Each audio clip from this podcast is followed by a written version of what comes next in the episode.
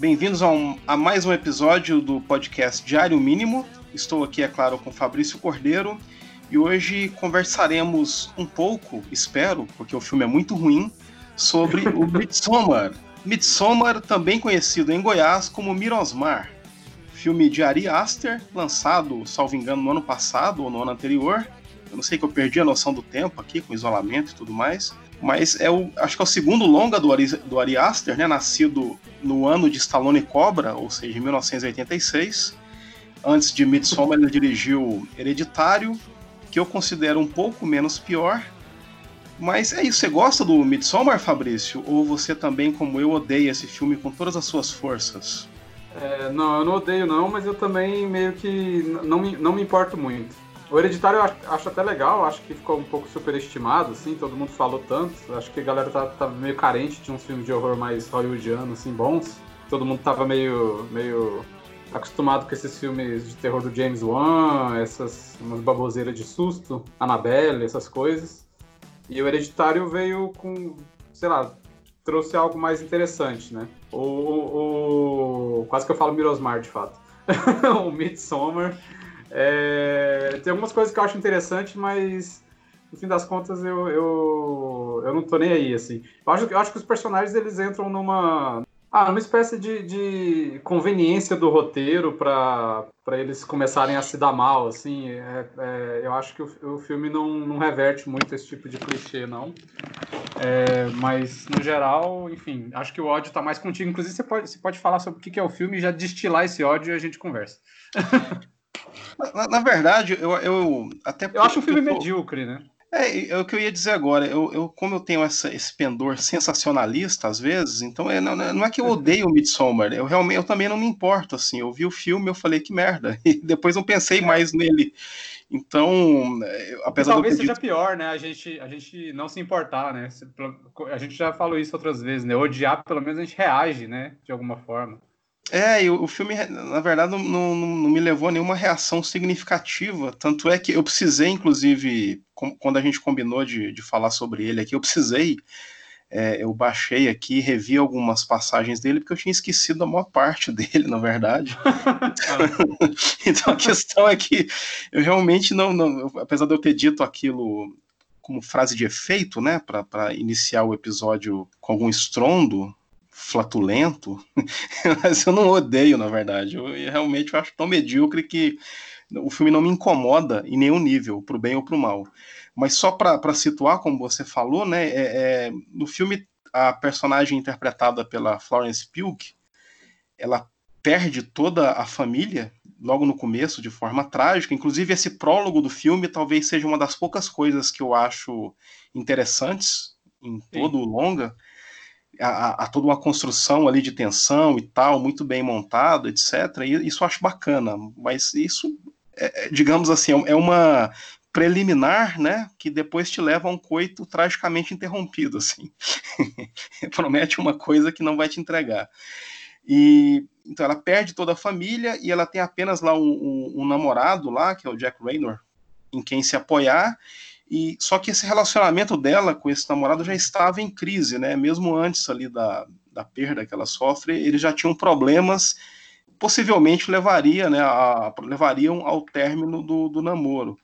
À medida em que ela passa por essa tragédia avassaladora, é, fica meio difícil, né, para o namorado terminar, né, com, com alguém que está passando por algo dessa natureza. Então, o namoro é, é mantido, é, um tanto quanto de forma precária. E esse namorado dela, ele é um, um jovem universitário, né? Ele tem lá os, os, os, coleguinhas dele de universidade, cada um, cada um desenvolvendo uma pesquisa específica, e eles combinaram, ele, o namorado e esses amigos, a viajar à Suécia, né? Porque um deles é sueco, para viajar lá para o vilarejo onde o cara foi criado, para presenciar lá o, o, o, festival pagão que dá título ao filme, né? O Midsommar lá, que seria então, uma viagem, de certo modo, antropológica deles. E ela meio que se imiscui na viagem, né? Ela, os caras ficam com vergonha, né? De, porque comentam sobre a viagem na frente dela e ela, obviamente, não quer ser deixada sozinha naquele momento lá de, de luto e tudo mais. e o marido meio que a contra o marido não o namorado meio que a contragosto acaba levando levando a, Florence nessa viagem então eles chegam lá nesse lugar na Suécia ensolarado bonito cheio de dorgas e tem início o tal festival. E e aí o filme se desenrola ou ensaia se desenrolar como um filme de terror tradicional. E aqui tradicional eu falo no, na, na, boa acepção do termo, assim, como algo, ok, isso vai ser bacana, e eles começam a ser atrocidades, né, um por um, no âmbito ali desse festival. Eles meio que são, não vou dizer assim, eles são um instrumento por meio do qual, né, os nativos lá, os suecos, vão performar, né, todos aqueles ritos tradicionais deles, né. Sim. E o filme basicamente é isso, né? O, o, que me incomoda mais é que o Aster, ele não me parece ter muita clareza, assim, de si para si, quanto à abordagem do próprio gênero terror, né? Então isso leva o Aster como roteirista, sobretudo, mas também como diretor, a tomar certas decisões de desenvolvimento narrativo que me parecem muito equivocadas e que ironicamente, elas podem ser resumidas por aquele pseudo-conceito né, que as pessoas passaram a utilizar uns tempos para cá, de pós-terror. Né? Uhum. É, como se fosse um, um, um, filme de terror que tem medo das próprias imagens que ele poderia criar. Basicamente é isso. Por, por isso eu falei em coito interrompido no começo. Né? Que ele institui ali um universo narrativo né, um ambiente em que o, o, terror pode acontecer ou vem a acontecer, mas isso nunca é levado às últimas consequências. Ele está sempre um passo atrás, como se ele tivesse vergonha de se assumir como o gênero que ele de fato é ou deveria ser. Então, é, para mim, o maior problema do filme é esse. E o que leva a esse, essa atmosfera anódina do filme, assim, essa coisa, sabe, é meio é quase que antisséptica, assim. É, é, é um filme que não diz a que veio em nenhum momento, sabe? Então, acho que o maior incômodo que eu tenho com o filme é esse. E no filme anterior, do, do Aster, o Hereditário, ele, ele já tinha essa essa pusilanimidade, digamos assim, essa covardia narrativa já bem presente, mas eu não sei se pela própria natureza da história que ele contava ali, que exigia em alguns momentos é, certos grafismos que são até interessantes, né, do corpo lá que pega fogo, por exemplo, o da mulher lá. O colete anda, anda no teto. É esse tipo de coisa. Então, assim, ou a, a própria a morte lá da menina, né, que é com Nossa, poste sim, e tudo sim. mais. É... Então, apesar da covardia que já era evidente do diretor, o próprio caminho que a história toma é, é não permitia a ele que, que tomasse esses desvios, né? que ele, que ele faz questão de tomar cada esquina do, do, do, do, do Midsommar, do Mirosmar. Então, o maior problema para mim é esse, cara. O que, que você acha? Sim, eu, eu identifico isso. Eu acho que no Hereditário isso não. não, não... Pensando nos dois filmes, é, é... O, o, Midsommar talvez pudesse até ser mais interessante se não existisse o Hereditário antes, porque eles estão exatamente, como, como você disse, sobre a mesma é, é, mecânica, né? essa espécie de, olha, é, é, tô fazendo aqui um, um, esse horror, mas será que é mesmo, né? E ele tem alguns princípios. Eu, eu, eu gosto da, da, das premissas no sentido de partir para o que para uma ideia de horror a princípio, é, mas é, partindo de, do que seria um, um trauma, né? Então, tanto hereditário, um trauma é, é familiar, né? tanto Hereditário quanto Midsommar, eles são filmes é, é, pós-traumáticos, né? Eu gosto disso, é, não é exatamente algo novo, enfim, é, mas parece que tem que há uma, uma indecisão entre até que ponto o, o filme quer se arriscar em algo mais psicológico e, e aí, claro, né, a gente falando inclusive de, de, trauma, enfim, e até que ponto ele quer se arriscar dentro do grafismo da, do horror de fato, né? Porque se a gente pega um filme. A gente pega um filme como Enigma de Outro Mundo, por exemplo, do John Carpenter, que é super gráfico, é um, é um horrorzão de ficção científica, mas você tem nuances psicológicas ali muito que, que, que afloram daquilo, né?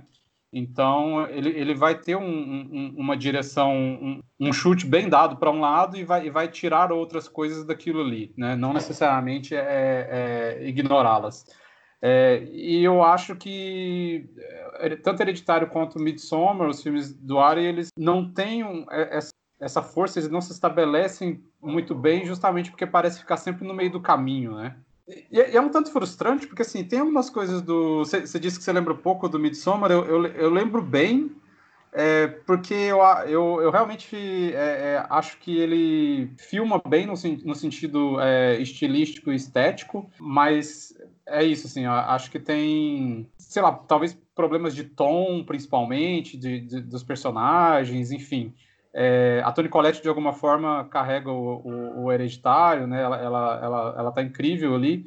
Mas no Midsommar eu gosto do fato de ser o filme todo numa claridade. É, é um filme extremamente solar, com muitas cores. e Só que aí isso frustra também, porque, tipo, porra, vai rolar um filme de horror aqui bem interessante à luz do sol. E, e a gente teve aquele papo já sobre a vila, né? Da, de uma das, das melhores cenas ser justamente com tudo exposto. E, pô, que interessante, né? Não, não, é, é, só drogas, licergia, uma coisa meio seita, Woodstock. Tá interessante isso aqui e de repente não, não, não vai muito longe, assim. E o, e, e o filme não chega muito em algum lugar. Inclusive, parece que ele tem receio até de trabalhar com ambiguidade, assim, porque em algum momento o filme dá a ideia que eu acho que de fato está lá, mas, de novo, acho que não tem essa clareza de direção suficiente para apostar fortemente nisso. Não precisasse ser explícito na cara, mas esse, esse, esse, essa superação do trauma é, dela, dela se da personagem principal se, trans, se reerguer, né, através desse mal que ela aceita, né, desse papel maléfico que ela aceita, é, é, que ela topa participar naquela, naquela comunidade. Me parece que o filme é, é está querendo trazer algo dessa é, reflexão sobre papel de, de, uma força da mulher numa, nessa comunidade que, que é perfeitamente é, é, compreensível, dado que é um tema recorrente hoje em dia. E, de novo, eu acho que o filme não, não, não vai às últimas consequências com isso. Né? Ele aposta em imagens muito belas e, e, e, incríveis visualmente, mas não não não chega lá, né? É, acaba sendo um filme um pouco de vingança, um pouco de autodescobrimento, enfim, um pouco de tudo e não vai e não chega muito é, em algum lugar de fato. Lembra é, um pouco o que... Farol nesse sentido, apesar do Farol ter mais imagens de horror do que o Midsommar. É, eu, eu acho que o, o maior problema do Aster, para mim, é, é, é, como roteirista mesmo, sabe? E que todos esses problemas que você elencou aí, e aquilo que eu, que eu já havia me referido no começo, né, dele não ter uma clareza quanto à abordagem do, que, do próprio material, eu acho que isso se reflete, sobretudo, e a princípio, na, na maneira como ele estrutura e roteiriza os filmes, né? Acho que um, é um grande problema isso, porque se, se, o seu material de origem, por assim dizer, né, se o seu roteiro já, já é esse essa salada, né, em que nenhum desses caminhos é de fato seguido, ou é de fato, ou, ou ele se assenta em nenhuma dessas encruzilhadas e fala, não, é isso que eu quero fazer e é nessa direção que eu vou, então todo, todo o resto do filme acaba sofrendo dessa dispersão excessiva dessa nodinia, né? nem sei se, se a palavra existe, mas dessa nodinia, né? dessa coisa que está sempre a, a, a, meio caminho de chegar a algum lugar, né? Eu acho que o problema principal é esse.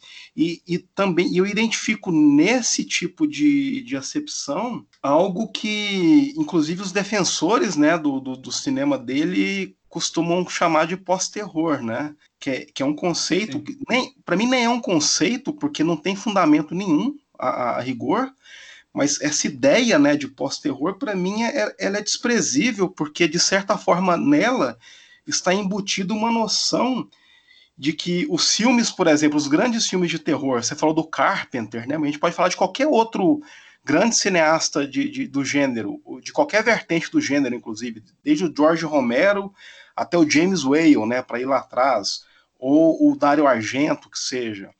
Mas é, nessa noção de pós-terror está embutida a, a, ideia de que esse gênero, esse núcleo duro do gênero terror, em qualquer vertente que seja, é como se eles, é, eles sim estivessem a meio caminho do que, o, do, do que o gênero pode oferecer, e não o contrário, né?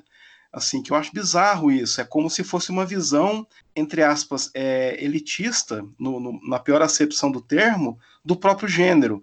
Que o gênero, então, ele tem que ser limpado de, dessas abordagens mais diretas e muito mais felizes, no meu entender, e tem de ficar, então, nesse chove no molha eterno, assim, né, né, né, né nesses filmes, como o do Aster, em que, como eu falei, ele tem medo do que as próprias imagens que ele ensaia construir podem trazer, sabe? É como é um filme que tem medo de assustar. Eu acho isso bizarro, meu. Como é que o cara senta para fazer um pensar e fazer um filme de terror e, e, e, e, não e não explorar de fato os veios que ele tá abrindo ali, sabe? Que é um filme de Sim. terror, cara. Ele é para assustar e para é, aterrorizar, assim. Fez aquela cena mais violenta de todas, né? Do salto é, eu, eu tô com um filme até ali, ali eu acho que vai. É, eu sempre vejo assim, nossa, isso tem potencial para ser um, um grande filme, né? Enquanto estou assistindo o, os filmes dele. No caso são só dois, mas enfim, vamos ver o que vem por aí. E a partir dali meio que, que, que é só é só ladeira abaixo até chegar num nível médio, assim, né? Então, por exemplo, eu gosto daquela cena, é, é, é não, não, eu, eu tô com um precipício na cabeça, não é precipício, né? Do, do morro lá, que, que faz parte dos rituais também, né? Por exemplo, uma coisa que eu odeio no, no, no Midsommar é.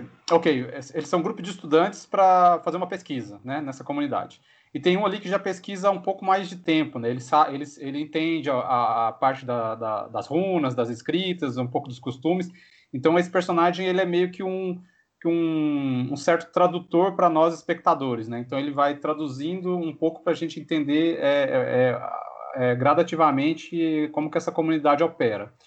E aí o, o, o grande roteirista simplesmente decide que um outro personagem do grupo vai é, diz que vai fazer a tese dele ou, ou, dissertação, enfim, sobre o mesmo tema. E aí cria um conflito entre eles. A, a partir desse conflito, claramente que vai sair, vai dar alguma merda, né, naquela situação. E aí eu lembro, é, tipo, porra, você já tá numa, talvez o grande trunfo de um filme desse, a qual, a, a qual nós, nós espectadores somos introduzidos meio que do nada é, existe um mistério ali, e, e você vai criando outros conflitos para a gente se preocupar e de alguma forma se antecipar e, e, matar o tesão, matar o suspense da, da coisa, sabe? Eu me, eu me lembro da, da, crítica do Kleber Mendonça sobre Titanic, que, que no geral ele fala bem do Titanic, mas ele falando assim de como, como o cinema clássico às vezes se, se impõe de um jeito estranho, dependendo de qual filme você está fazendo. Você está num navio, Titanic é, é bateu no iceberg, tá todo mundo afundando e você ainda tem que se preocupar com um vilão da Disney, assim, que é o Billy Zane, que tá fantástico no papel, né? Mas você tem essa essa trama paralela, assim, tipo, pô, o navio tá afundando e você ainda tem ali muito de filme deles é, é, tendo que fugir de um, de um cara enciumado é, é, atirando neles, enfim. É de se perguntar, não, jamais, nós não queremos refazer filmes, né, até porque poderia ficar uma merda pior, enfim, mas uma comunidade misteriosa e com ritos muito estranhos já não já não bastaria para se criar suspense e, e, temor e aterrorização. Ou se a gente pensar nesse tema mesmo da, dessa, dessa mulher, essa garota aceitando o seu papel em algo estranhamente maléfico é, no final, se a gente for por aí, que é uma, uma das outras pistas, um dos outros caminhos do filme, a gente pensa novamente sei lá, eu lembro, vamos lembrar aí de, sei lá, o Bebê de Rosemary, né? Que num certo plano é um filme bem simples, né? eu, lembro, eu, lembro, da gente conversar, você, você falou, é simplesmente uh, uma mulher que recebe a notícia de que está grávida do demônio, né? Então as outras coisas operam em torno disso, né? Não, não precisa exatamente é, é, atravessar isso de uma maneira muito significativa, elas simplesmente são consequências. Sim, é, e, e, que eu, eu inclusive, eu, eu, sou apaixonado pelo, pelo Polanski.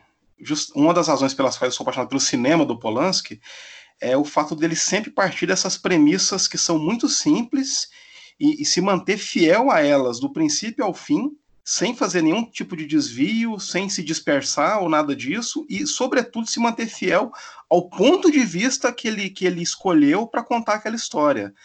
Então, se você pensa num filme, O Pianista, que não é um filme de terror, obviamente, embora de certa forma seja, né? Porque se refere Sim, é. a Shoah, né? O Holocausto. Mas o Pianista, ele é uma adaptação de uma autobiografia, né, do Spielman lá, que é o, o pianista do título. Ora, uma autobiografia é, por natureza, uma narrativa inteiramente contada em primeira pessoa, porque é o sujeito X contando a sua vida, né? Ou seja, tudo que ele viu, vivenciou, ficou sabendo e assim por diante. Então, todo filme, O Pianista, ele é contado, não chega a ser, obviamente, uma câmera subjetiva, mas a câmera está ali em cima do ombro, né, do personagem principal o tempo todo.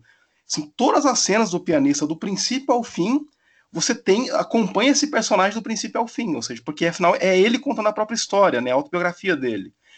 E da mesma forma. Sim, ele é vítima o... e testemunha, né? Exatamente, é o testemunho dele, acho que essa é a palavra correta, né? até pelo contexto ali do Holocausto. É o testemunho dele, Spielman, como sobrevivente. Tem a cena então... incrível dele olhando para a janela, né? Que ele vê os fuzilamentos, que é. Nossa Senhora. É, ele, são duas cenas, né? Na primeira, quando os nazistas chegam para desocupar o gueto, que ele acompanha da janela, ou seja, a câmera nunca desce né, ao, ao térreo, porque o, o, o protagonista está à janela, lá no segundo ou terceiro andar, não sei. E em outra cena também, mais adiante no filme, em que ele, ele acompanha também pela janela o levante de Varsóvia, né?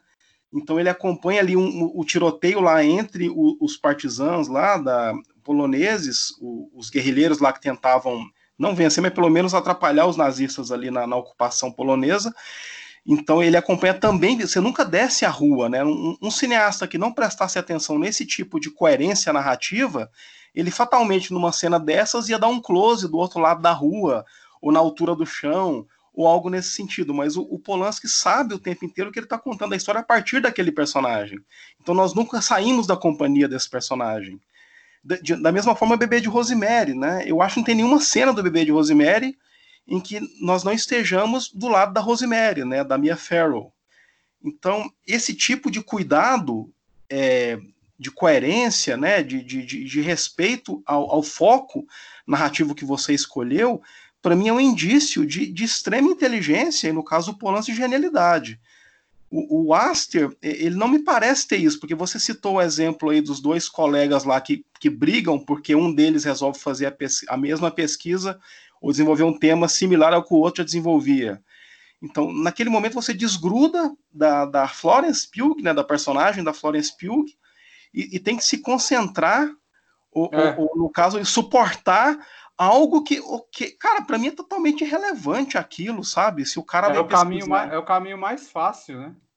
É, ah, você já. introduzir aqui uma tensão e aí eu resolvo isso aqui, eu resolvo pequenos problemas, né? Vou resolvendo pequeninos problemas aqui paralelos, é, como se você estivesse construindo alguma coisa, né? E, e aí você está perdendo o seu, o seu escopo maior, né? Porra, você está dentro de uma comunidade a partir de uma perspectiva é, que, que, sei lá, poderia ser de qualquer um ali, e ele ainda vai apostar terminar com, sei lá, os 20 minutos finais do filme é esse, é esse reerguer dela, né? essa adoção da comunidade e a aceitação dela. De fato, pensa no filme totalmente pela perspectiva dela, né? É, e assim, e é uma, um, uma personagem, assim, do ponto de vista narrativo, riquíssima, né? Porque só o, a, a, a, perda que ela sofre logo no começo, a, a situação precária dela no relacionamento com o namorado, né? Que parece não terminar com ela só por pena, porque pensa, pô, ela perdeu a família inteira, ainda vou dar o pé na bunda dela, não posso fazer isso. E, assim, ou seja, você fica o tempo inteiro. Imagina, imagina esse filme. Você falou que não quer refazer o filme, eu já estou refazendo aqui. Mas imagina um filme com a mesma premissa, ensolarada, mas inteiramente focado nessa, nela, né, na Florence, né, no, no, arco, né, desenvolvido por essa personagem. Acho que seria mil vezes mais aterrorizante e mil vezes mais potente, né, assim, de certa forma. Então é aquilo que eu falei da dispersão, né, cara? O cara ele não sabe de fato que filme ele quer fazer.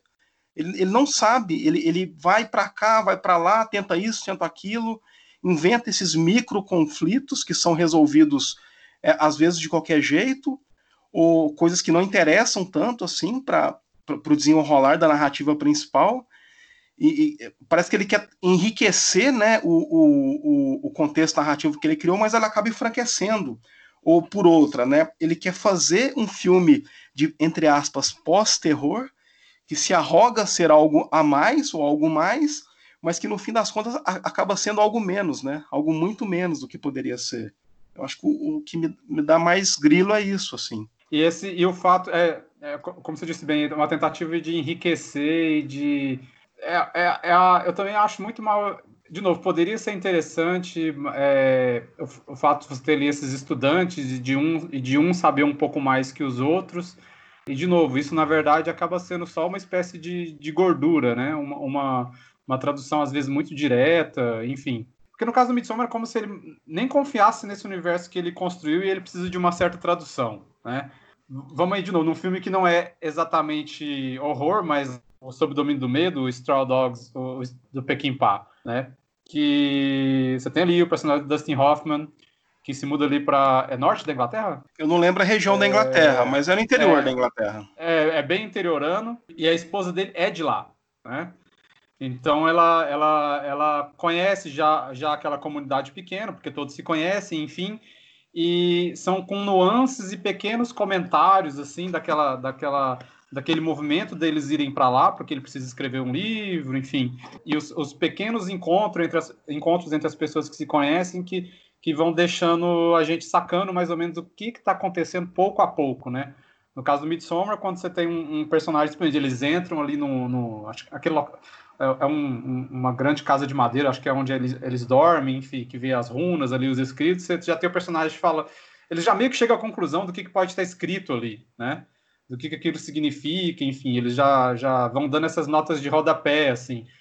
Isso para mim vai, vai matando um pouco o, o, o tesão do, do, do, mistério. Não é, é um, filme, é um filme bonito no final, assim, no sentido é, visual, que parece apostar naquela imagem impactante da casinha amarela pegando fogo, enfim. Mas o que, que tem para se impactar quando ele já te deu tanta antecipação e expectativa é, de que aquilo é, é para onde todos vão, né? É, exato. É, simplesmente uma, uma confirmação, assim, uma, uma, uma, confirmação de algo que ele já estabeleceu há muito tempo, assim. Não tem nada de, de suspense, exatamente. É, não tem tensão nenhuma, não tem suspense, é, é, inclusive cenas que poderiam ter um, um, um, certo teor aterrorizante, como a cena em que o, o, o, o cara vai lá emprenhar a menina, né, no, no, naquele ritual lá, acaba sendo engraçado, assim, involuntariamente, é risível aquilo, assim, é meio ridículo. É. que, que eu, poderia... É, sim, eu tinha até esquecido disso. É, é, poderia ser é, é, filmado e montado de uma forma que te passasse re realmente ali a ideia de uma. Citar o exemplo do bebê de Rosemary, né? A cena em que a, a Rosemary, da, da concepção né, do, do, filho do Demo, aquela cena é aterrorizante, né? Porque a, é, é um pesadelo né, da, da Rosemary ali, em que ela. Hum ela obviamente está no, ela no começo ela acha que está na própria cama, né, com o marido, né, com o John Cassavetes, mas de repente ela se vê no meio de um culto satânico ali em que eles estão é. invocando ali, sei lá, o, o demônio para as gônadas, né, do Cassavetes ali para ele poder Isso. engravidar Exatamente. a mulher. Né?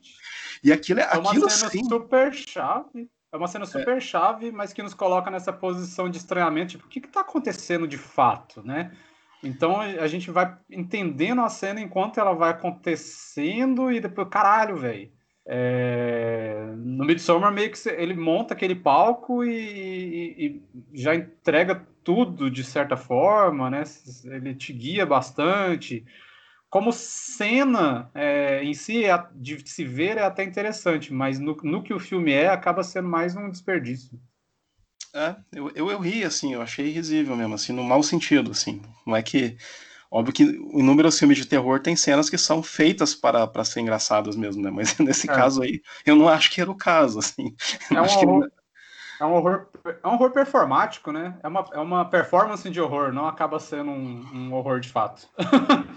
É, Olha, eu vou, acho. Vou, vou performar, vou, vou, vou me fantasiar aqui de filme de horror e vamos fazer essa performance e, e, e, ver se dá certo, assim. Enfim, algumas pessoas compraram a ideia, quem sou eu para julgá-las, mas enfim, tem coisas melhor para rever no caso, né? Já que a gente já viu. É, no, você falou em, em, um que não é um filme de terror, né? Mas um filme que finge ser um filme de terror. Acho que se for para instituir de fato ou fundamentar esse conceito de pós-terror, mas aí no caso seria fundamentá-lo negativamente, né? Eu acho que seria por aí, né? Você não são filmes que não se assumem como filmes de terror ou que começam como um filme de terror, mas não vão às últimas consequências, que brincam com alguns elementos do gênero, mas não aterrorizam de fato, e que na verdade são o é cordeiro em pele de lobo, assim, o oposto, é. né, da, da, do cérebro editado, assim, né. Aquele filme do Krasinski foi o A Quiet Place, como é que é um lugar silencioso, foi classificado como pós-horror? Eu não lembro. Eu acho que não, e eu não classificaria como tal, porque ele é um belo filme de terror, sim. Acho que é um... É, inclusive, os, os monstrengos aparecem pra caralho. Sim. Da, das tensões. Tem alguns momentos que me lembram, inclusive, o, um pouco da sequência com o Tim Robbins lá no Guerra dos Mundos, né? Sim. Então, é um, é um bom filme. Enfim, o Midsommar ele serve pra gente lembrar de outros filmes melhores, né? Vários filmes são fadados a isso. Não, inclusive, como o filme tem, sei lá, duas horas e meia de duração, eu fiquei duas horas e meia pensando em fi outros filmes muito melhores. A cada cena, eu pensava em outro Nossa, filme muito é melhor. É, cara, é interminável aquele negócio. E eu, eu vendo aquela, sei lá, aquela, aquela propaganda sueca de margarina, né? Eu ficava pensando, nossa, tem aquele, nossa, lembrava o tempo todo de, de, de cenas, essas que a gente citou aqui já muito melhores, em filmes muito mais bacanas. E... Olha, eu, eu ouvi alguns elogios de pessoas que tomam LSD e ácido e eu falei, pô, velho, assiste Speed Racer. Não é? Porque, enfim. Então é isso. É, Midsommar acho que não dá mais pano pra manga, acho que já deu até demais. E é bom saber que em dois terços do tempo a gente falou de outros filmes muito melhores do que Midsommar, o Mirosmar. É só, só um pretexto, só um pretexto, né, para quem, quem ouviu o podcast e anotou todos os outros filmes que a gente mencionou, vai por aí. Exatamente. Então, obrigado, Fabrício. Valeu mesmo por mais essa experiência. Sempre, e a... sempre, um, sempre um prazer gostoso. Um prazer pedagógico. Até a próxima, então. Até.